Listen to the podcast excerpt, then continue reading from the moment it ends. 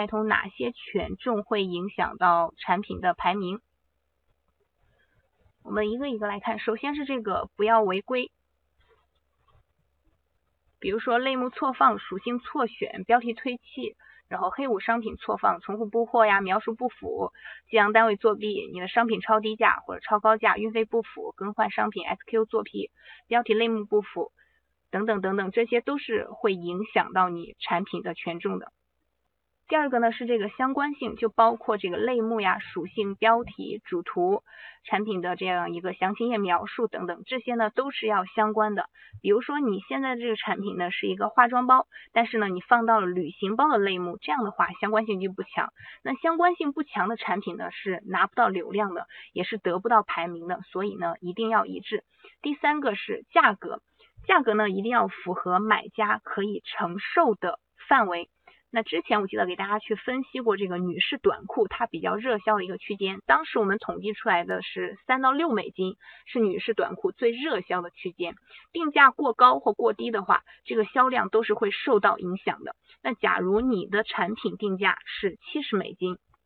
那可想而知它的热销区间是三到六，你的定价是七十美金，远远就超过了买家的购买范围，这样你的产品呢就会导致数据比较差，就会很影响到排名。第四个呢是橱窗推荐，添加橱窗推荐的产品呢是要比没有添加的产品排名靠前很多。那有同学可能会问，老师我有个产品它有点起不来，我想去救救它，我能不能把它添加到橱窗推荐里面呢？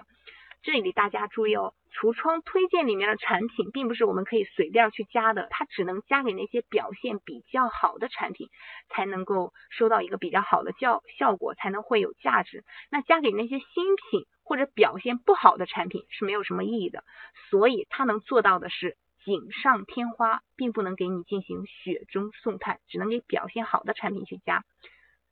第五个呢是这个标签。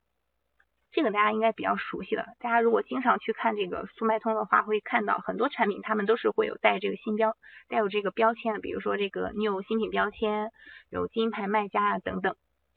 下一个是这个销量破零，可以通过一些营销活动，或者说你的产品数据表现的不错的话，你可以做一下联名销、直通车。然后老客户营销啊、站外营销等等这些方式，尽快的让你的产品破零。越早破零呢，对你的权重来说就更好。你产品的转化率呢，在前期也能得到一个验证。那如果你产品转化率还不错的话，我们刚才说过了，平台呢就会持续的给你分配第二波、第三波、第四波这样的一个曝光。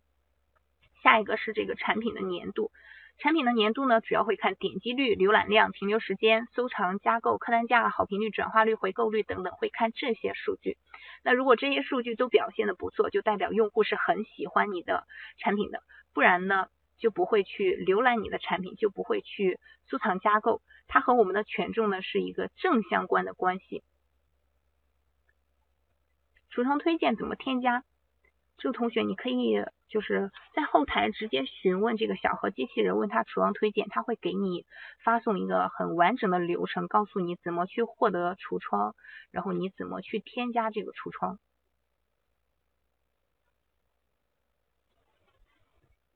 下一个呢是这个动销率，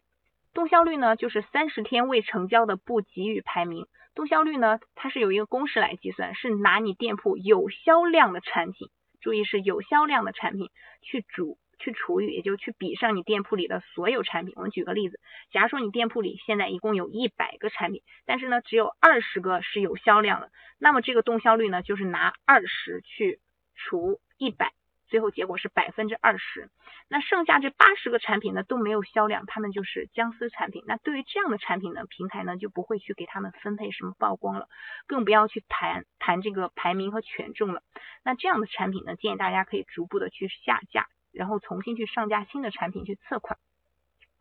我们再来看一下 DSR，DSR 呢包括这个服务、商品描述、物流等等。那我们做好这些方面内容呢，尽量去提高我们的 DSR 评分。这个评分呢也和我们的这个排名是一个正相关的因素，是越高越好的。最后一个呢是这个违规处罚，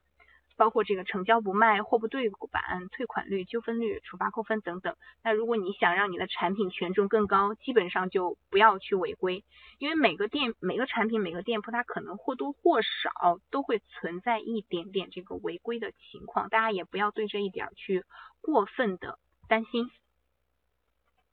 好，刚才呢我们看到的是哪些权重会影响到产品的排名？那这个地方呢，嗯，经常呢有同学也会存在这样一个误区，他会认为他产品的排名是一成不变的。其实我们产品的排名呢并不是一成不变的，它也不会一直上升。有的卖家呢可能看到自己的排名掉了几名，就会很激动、很反常，觉得这些事情他接受不了。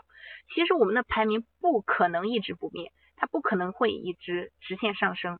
速卖通它的搜索引擎呢会不断刷新全平台的产品数据，这个数据呢几乎每天都在刷新，它的首页就那么几十个位置，那如果所有人都是一直上升的，它首页可以放下这么多产品吗？我们也可以想一下，速卖通它是二零一零年成立的，那难道二零一零年的首批卖家就永远霸占在第一页这个位置吗？那这样怎么去给后面的这样一个新卖家机会？所以说这肯定是不现实的，是不利于平台的生态健康的。那你的产品可能这段时间在比较靠上的位置，过段时间它掉下去了，这个都是比较正常的一个现象。那如果你的产品是新品的话，在前期最重要的呢，就是把你的排名做到一个比较靠前的位置，新品呢也是有机会去做到第一页的。好，现在呢我打开了这个速卖通的首页，我们点击一个类目，这个是我点击的是女士连衣裙，我们来看一下，带有 AD 标识的是开这个直通车的，那像开直通车它有广告的，我们就不说了，我们看前面的产品。这个产品呢，大家可以看到，它这里的是十七笔订单，这个是十七。我们再往下看，这个是开直通车的，我们就不看了。那这个是十五，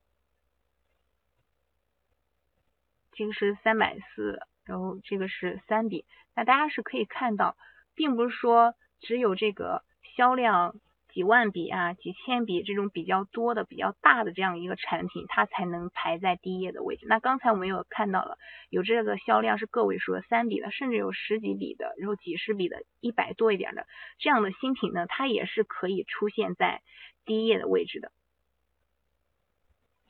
另外呢，就是如果你的产品某项数据下降的时候呢，说明是同行的数据比你要好，那它的排名呢就会上去，你的排名呢就会下降。这一点特别是在大促期间，这个是最为明显的。尤其现在是双十一大促，大家都在做各种促销活动，让这个数据提高。但是你呢，却什么都没有做，结果可能你的这个流量就会嘣的一下掉很多。